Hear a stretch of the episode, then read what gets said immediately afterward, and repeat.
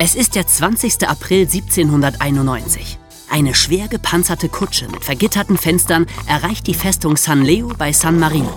Sie ist vor vier Tagen aus Rom losgefahren, um einen weltbekannten Gefangenen in die Festung zu transportieren, die als eines der sichersten Gefängnisse Italiens gilt. Die Tür der Kutsche öffnet sich, der Gefangene blinzelt in die grelle Frühlingssonne und wird dann in seine Zelle geführt, die er zu seinen Lebzeiten nicht mehr verlassen wird. Der Name des Gefangenen ist Alessandro Cagliostro. Nur wenige Jahre zuvor lag halb Europa diesem Alessandro Cagliostro zu Füßen. Er konnte Gold machen, erzählte man sich. Er konnte hell sehen. Er heilte die Kranken. Er ließ alte Menschen wieder jung werden. Er selbst war hunderte von Jahren alt, denn er kannte das Geheimnis des ewigen Lebens. Er stammte aus dem Orient und als Großmeister der ägyptischen Freimaurerei war er in die verborgenen Mysterien der Menschheit eingeweiht. Wo sein Fuß die Erde berührte, da begannen Blumen zu blühen. Ach ja. Unnötig zu sagen, dass nichts davon auch nur ein Funken Wahrheit enthält. Cagliostro hatte absolut keine übernatürlichen Kräfte. Was er allerdings hatte, war ein unerschöpfliches Talent für Zaubertricks, Betrügereien und die ganz große Show, mit der er die Leute so beeindruckte, dass sie ihm irgendwann alles glaubten. Cagliostro war das, was man einen Scharlatan nennt. Ein Mensch, der seine besonderen Fähigkeiten nur vortäuscht, um andere zu betrügen. Aber immerhin war er einer der größten Scharlatane aller Zeiten.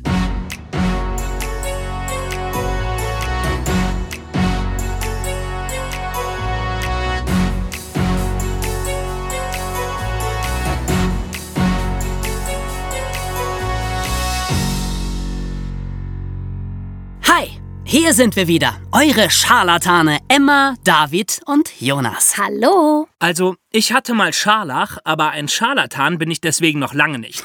Scharlachtan. Das überlassen wir vielleicht doch lieber Cagliostro. Der kann das auf jeden Fall besser. Ja, der kann bestimmt auch bessere Wortspiele. Ah, das glaube ich nicht. Jedenfalls, Cagliostro war so eine faszinierende Gestalt, dass wir euch in dieser Folge eigentlich gar nicht viel mehr erzählen wollen als sein Leben. Mit einem kleinen Abstecher zu den Freimaurern. Genau, mit einem kleinen Abstecher zu den Freimaurern. Das ist nämlich eine Art von Geheimgesellschaft, um die sich viele Legenden ranken. Und Cagliostro hat sie sehr geschickt für seine Betrügereien ausgenutzt. Aber ansonsten bietet sein Leben mehr als genug Stoff für einen Podcast. Genau. Wer war Alessandro Cagliostro? Ja, womit fange ich an? Ähm, ich fange mal damit an, was er den Leuten erzählt hat, wer er ist. Nämlich, dass er selbst nicht wusste, wo er herkam. Seine Eltern hat er nie kennengelernt. Seine erste Erinnerung war, dass er in einem riesigen, prunkvollen Palast aufwuchs, dem Palast des Mufti Salaheim in Medina in Arabien. Der Gelehrte Altotas war sein Lehrer und führte ihn in alle Geheimnisse der Medizin ein. Mit zwölf Jahren begann er eine jahrelange Reise durch die Welt. Zuerst mit einer Karawane nach Mekka, dann nach Ägypten, wo er von Tempelpriestern viele uralte Geheimnisse erfuhr. Dann ging es weiter nach Rhodos, nach Malta, nach Sizilien und Rom und überall vermehrte er sein Wissen bei gelehrten Menschen, bis er selbst zu einem der größten lebenden Gelehrten wurde. Boah, hört sich echt beeindruckend an. Ja, und ist von vorne bis hinten gelogen. In Wirklichkeit war er natürlich überhaupt kein Graf und er hieß auch nicht Cagliostro, sondern Giuseppe Balsamo. Das einzige wahre Wort in seiner Lügengeschichte war Sizilien, die italienische Insel, denn in deren Hauptstadt Palermo wurde er 1743 geboren. Sein Vater war ein Kaufmann und starb sehr früh. Darum wurde Giuseppe mit 13 Jahren in ein Kloster gegeben, weil er Mönch werden sollte. Im Kloster wurde er Gehilfe des Apothekers und lernte einiges über Chemie, was ihm später dann bei seinen Betrügereien natürlich sehr nützlich geworden ist. Aber ansonsten war das Kloster so überhaupt gar nichts für ihn und er versuchte alles Mögliche, um da wieder rausgeschmissen zu werden. Das schaffte er schließlich auch, als er beim Mittagessen der Mönche aus der Bibel vorlesen musste und den Text dann auf ziemlich gotteslästerliche Weise abänderte. Echt? Wie denn? Ja, das äh, führt jetzt ein bisschen zu weit. Also, jedenfalls waren die Mönche so empört, dass sie ihn im hohen Bogen aus dem Kloster warfen. War vielleicht auch besser so. Von da an lebte er auf den Straßen von Palermo, wo er sich mit Diebstählen und Betrügereien durchschlug. Er konnte sehr gut zeichnen und so fälschte er viele Urkunden und zum Beispiel Theaterkarten, die er dann verkaufte. Das waren alles so kleine Straftaten, ziemlich unspektakulär und nichts, was darauf hindeuten würde, dass er mal zu einem so berühmten Hochstapler werden sollte. Aber er fing langsam an, kreativ zu werden. Er erzählte einem reichen Mann, dass in einer einsamen Gegend ein großer Schatz vergraben war. Und als die beiden dahin gingen, um den Schatz zu finden, tauchten plötzlich zwei Dämonen auf, schlugen den armen Mann bewusstlos und raubten ihn aus. Diese Dämonen waren natürlich zwei verkleidete Komplizen. Logisch.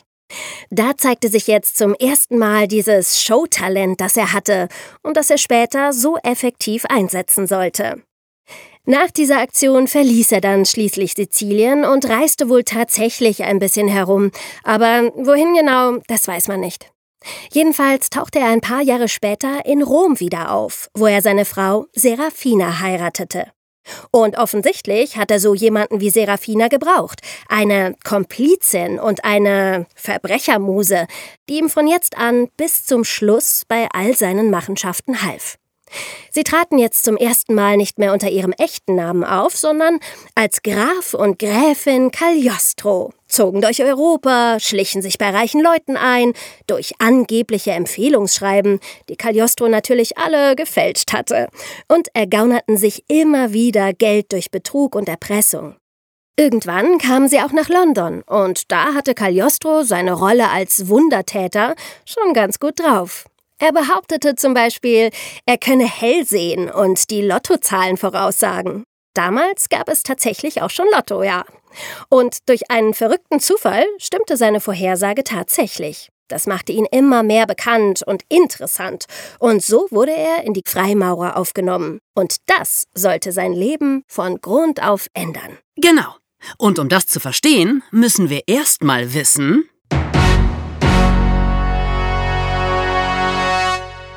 Was sind die Freimaurer und was hatte Cagliostro mit ihnen zu tun?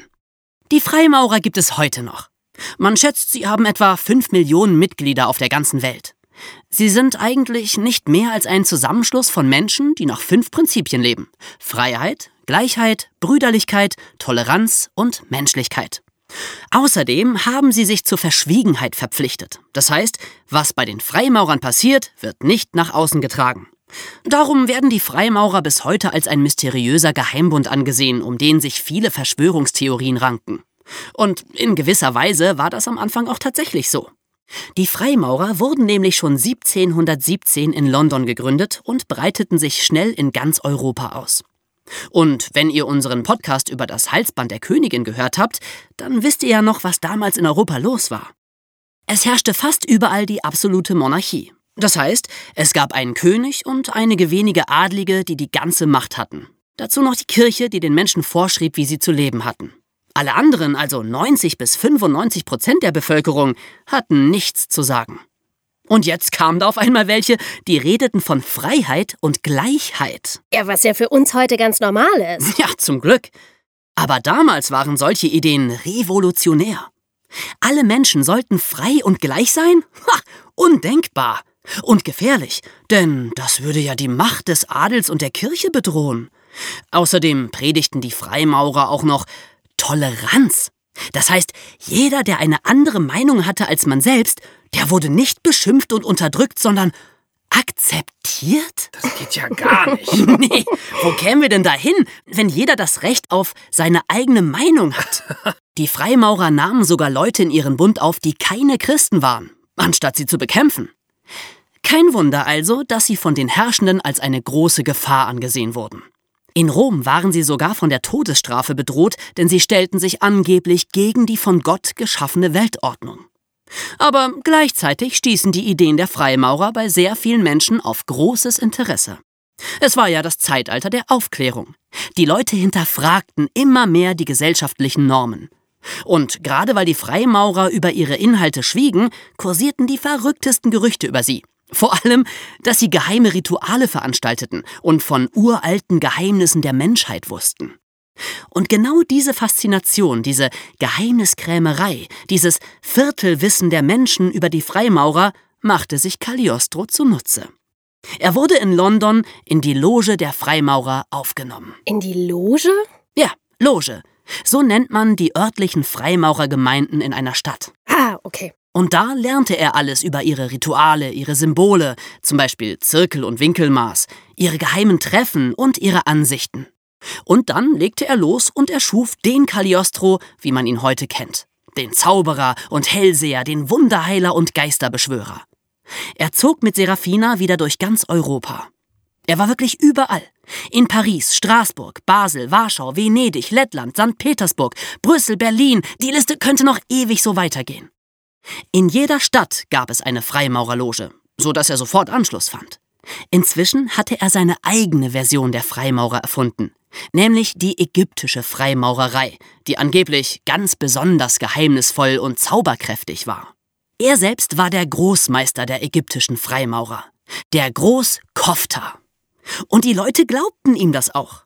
Er muss wohl sehr durchdringende Augen gehabt haben, von denen jeder sofort fasziniert war. Dazu sprach er mit einem wirren, fast unverständlichen Akzent, weil er ja angeblich aus dem Orient kam. Das trug nur noch mehr zu seiner Glaubwürdigkeit und seinem geheimnisvollen Wesen bei. Es war zwar das Zeitalter der Aufklärung, Gott wurde in Frage gestellt, aber an die Stelle von Gott trat dann bei den meisten Menschen ein besonderer Glaube an das Übernatürliche, an Wunder und Zauberer. Und genau diesen Wunsch nach dem Übernatürlichen bediente Cagliostro. Er hatte sich irgendwelche effektvollen ägyptischen Rituale ausgedacht, um die Leute zu beeindrucken. Er zeigte den Leuten, dass er hell sehen und Gold machen konnte. Davon erzählt euch David nachher noch mehr. Genau. Und er sagte, dass bei ihm auch Frauen Freimaurer werden durften. Das durften nämlich eigentlich nur Männer. Aber Serafina war die Großmeisterin der ägyptischen Frauenloge und sie konnte all die Frauen aufnehmen, die dafür natürlich bezahlen mussten. Es gab dann spektakuläre Aufnahmerituale, die auch oft ziemlich ausgeartet sind. Die beiden haben halt wirklich eine richtig gute Show abgezogen. Und je erfolgreicher sie wurden, umso mehr eilte ihnen ihr Ruf voraus. Und sie wurden in allen Städten, wo sie hinkamen, schon sehnsüchtig erwartet. Jetzt endlich war der Mythos des großen Cagliostro geboren. Genau. Aber der Mythos wäre nichts gewesen ohne die Wunder, die er angeblich getan hat und die natürlich alle nur billige Zaubertricks waren.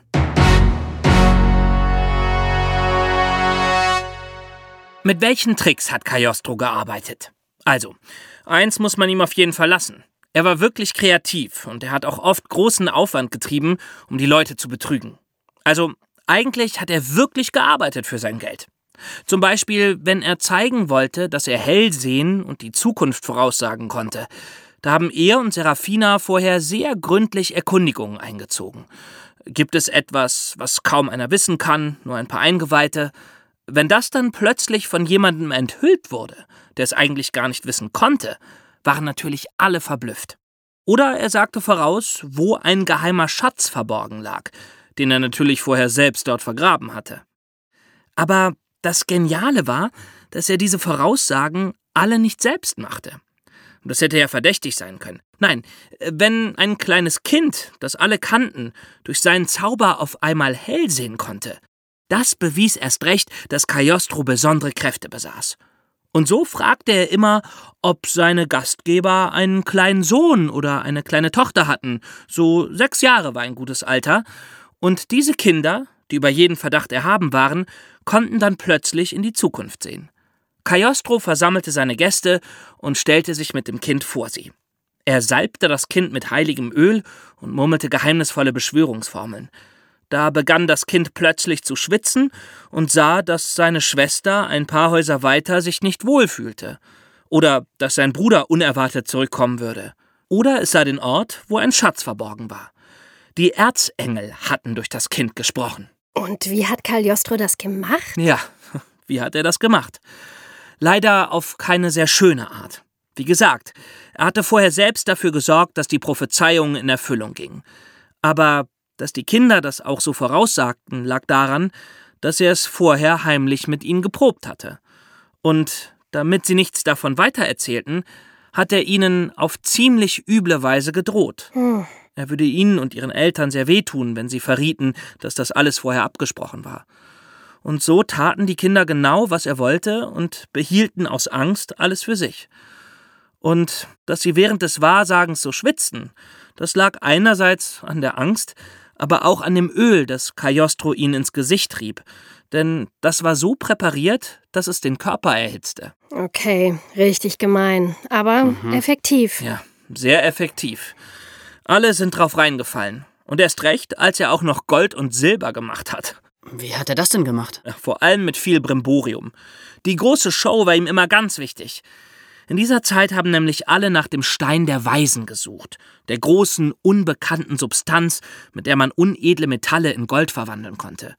Die Leute, die danach suchten und auf alle möglichen Arten experimentierten, nannte man Alchemisten. Auch Cagliostro behauptete, er wäre Alchemist und natürlich wäre es ihm gelungen, den Stein der Weisen zu finden. Dann hat er wieder seine Gläubigen um sich versammelt und hat mit viel Rauch und Feuer und rotem Pulver Eisen oder Quecksilber in einen Schmelztiegel gegeben, Beschwörungen gesprochen, und am Ende lag in dem Tiegel ein dicker Klumpen Silber oder Gold.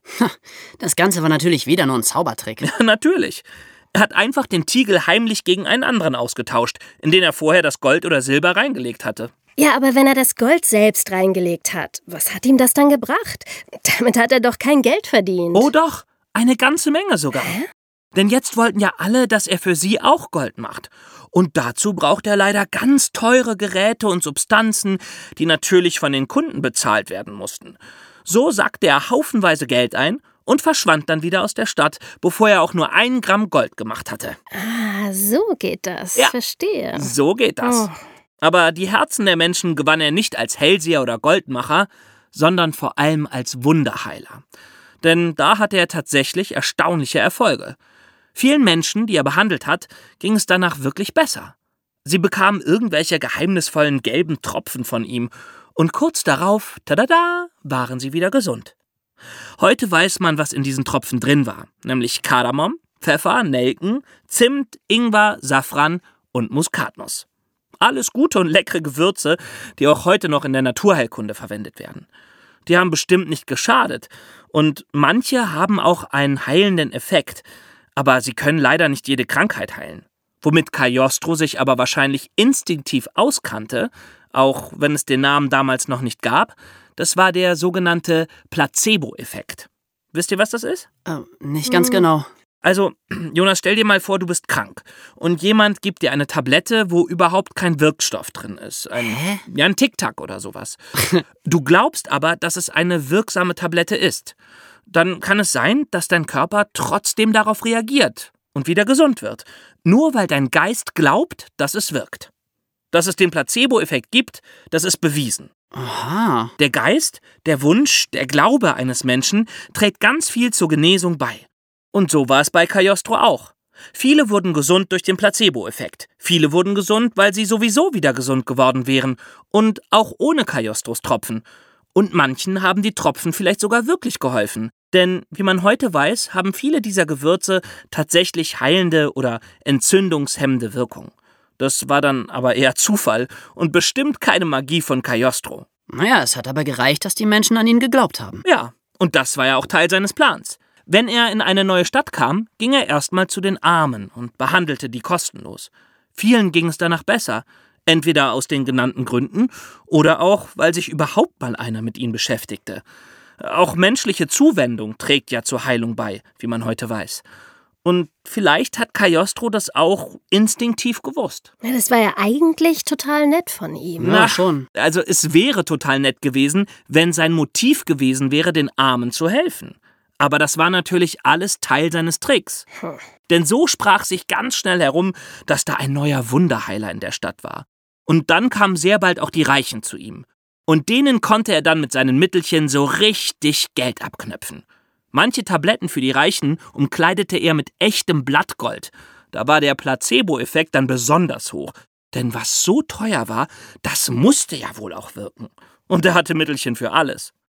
Verjüngungstränke, Liebestränke, Schönheitscremes, Mittel gegen Haarausfall und so weiter. Gegen Brustbeschwerden verschrieb er Froschbouillon, gegen Alkoholabhängigkeit den Extrakt eines in Wein ertränkten Aals. ja. Je spektakulärer, umso besser. Er wurde immer berühmter. Wo er auch hinkam, wurde er wie ein Heiliger empfangen. Er war ein gern gesehener Gast von Fürsten und Bischöfen. Er selbst nahm übrigens nie Geld an. Er tat das alles nur aus Nächstenliebe. Aha. Ja. Wer dann das Geld annahm, war seine Frau. Ja. Und so bekam er immer mehr Anhänger. Da war es auch egal, dass immer mehr Berichte von Leuten erschienen, die er betrogen hatte. Er behauptete ja, er wäre in Medina aufgewachsen und würde fließend Arabisch sprechen. Einmal sprach ihn ein Professor auf Arabisch an und Cagliostro verstand kein Wort. Aber die Verehrung seiner Fans war schon so groß, dass sie die ganzen Berichte als Lüge abtaten und weiter unbeirrt an ihn glaubten. Einfach, weil sie an ihn glauben wollten. Ja, bis dann die Halsbandaffäre kam. Genau, die Halsbandaffäre. Hört euch die Podcast-Folge unbedingt an, wenn ihr es nicht schon getan habt. An dem Betrug mit der Halsbandaffäre war er tatsächlich mal ausnahmsweise völlig unschuldig. Die wahre Täterin, Jeanne de Lamotte, hatte ihn zu Unrecht beschuldigt, um sich selbst zu retten. Er kam aber trotzdem erstmal für ein halbes Jahr ins Gefängnis, und zwar in die Bastille in Paris, bevor er dann vom Gericht freigesprochen wurde. Äh, Trotzdem hatte das Ganze seinem Ruf geschadet, und die Zeit im Gefängnis muss ihm auch ziemlich zugesetzt haben. Er sagte, er würde lieber sterben, als noch einmal in der Bastille zu sitzen. Danach, ja, kann man sagen, war er nicht mehr derselbe und hatte auch nicht mehr den gleichen Erfolg wie früher. Obwohl er unschuldig war, wurde er aus Frankreich ausgewiesen, reiste wieder durch die Welt und kam irgendwann nach Rom. Mit seiner Frau Serafina verstand er sich auch nicht mehr, und das sollte ihm dann letztendlich zum Verhängnis werden. Denn, wie wir am Anfang gehört haben, in Rom stand auf Freimaurerei die Todesstrafe. Und jetzt umso mehr, denn gerade war die französische Revolution ausgebrochen, und der Schlachtruf der Revolution war Freiheit, Gleichheit, Brüderlichkeit. Also genau die drei ersten Prinzipien der Freimaurer. Kein Wunder, dass man sie irgendwie mit der Revolution in Verbindung brachte. Und Serafina, die 20 Jahre lang Cagliostros Frau, Verbündete und Komplizin gewesen war, wendete sich jetzt plötzlich gegen ihn und verriet ihn an die Inquisition. Das ist die Kirchenpolizei. Cagliostro wurde verhaftet und wegen Freimaurerei und Gotteslästerung zum Tode verurteilt. Zwar wurde das Urteil dann in lebenslange Gefängnisstrafe umgewandelt, aber es war trotzdem das Ende von Cagliostro. Nach fünf Jahren im Gefängnis erlitt er 1795 zwei Schlaganfälle und er starb daran, mit nur 52 Jahren. Serafinas Verrat hat ihr übrigens nichts genützt. Sie wurde von der Kirche nicht etwa belohnt, sondern als Cagliostros Komplizin bis ans Ende ihres Lebens in ein Kloster verbannt. Der Mythos von Cagliostro aber lebte fort. Goethe schrieb ein Theaterstück über ihn, Schiller und Alexandre Dumas schrieben Romane, Tolstoi eine Erzählung, Johann Strauss eine Operette und so weiter und so weiter. Das hätte Cagliostro bestimmt gefallen. Und er hätte das, glaub ich, mehr als angemessen gefunden. Ja, er war wohl wirklich das Vorbild für alle Hochstapler und Scharlatane, die danach kamen. Ja. Was uns natürlich zu der Frage bringt. Könnte das heute auch noch passieren? Ja und nein, würde ich sagen. Wir haben heute Zauberkünstler wie David Copperfield oder die Ehrlich Brothers, die den Leuten auch unfassbare Zaubertricks vorführen. Mentalisten können scheinbar Gedanken lesen. Aber die sagen zumindest alle, dass es Tricks sind. Die Leute wissen das und sehen es sich trotzdem an. Oder, naja, gerade deswegen. Ja, es gibt aber auch selbsternannte Wunderheiler. Und die können natürlich echt gefährlich sein, wenn sie eine Krankheit falsch oder gar nicht behandeln und die Patienten sich dann darauf verlassen. Ja, und es gibt weiterhin genug Leute, die behaupten, sie kennen die unglaublichsten Geheimnisse. Echsenmenschen. Und egal wie absurd, es wird immer welche geben, die das glauben und viel Geld dafür bezahlen. Ja, also bleibt wachsam da draußen. Bis zum nächsten Mal. Tschüss. Tschüssi. Ciao. Willst du hören, wie David, Jonas und Emma dieses und andere wahre Verbrechen der Weltgeschichte am eigenen Leib miterleben? Willst du wissen, was es mit dem geheimnisvollen magischen Buch auf sich hat, mit dem sie durch die Zeit reisen können? Dann hör dir die Hörspiele zum Podcast an. Erwischt. Zeitreise ins Verbrechen. Auf Spotify, Amazon Music Unlimited, Apple Music und allen anderen gängigen Streaming-Plattformen.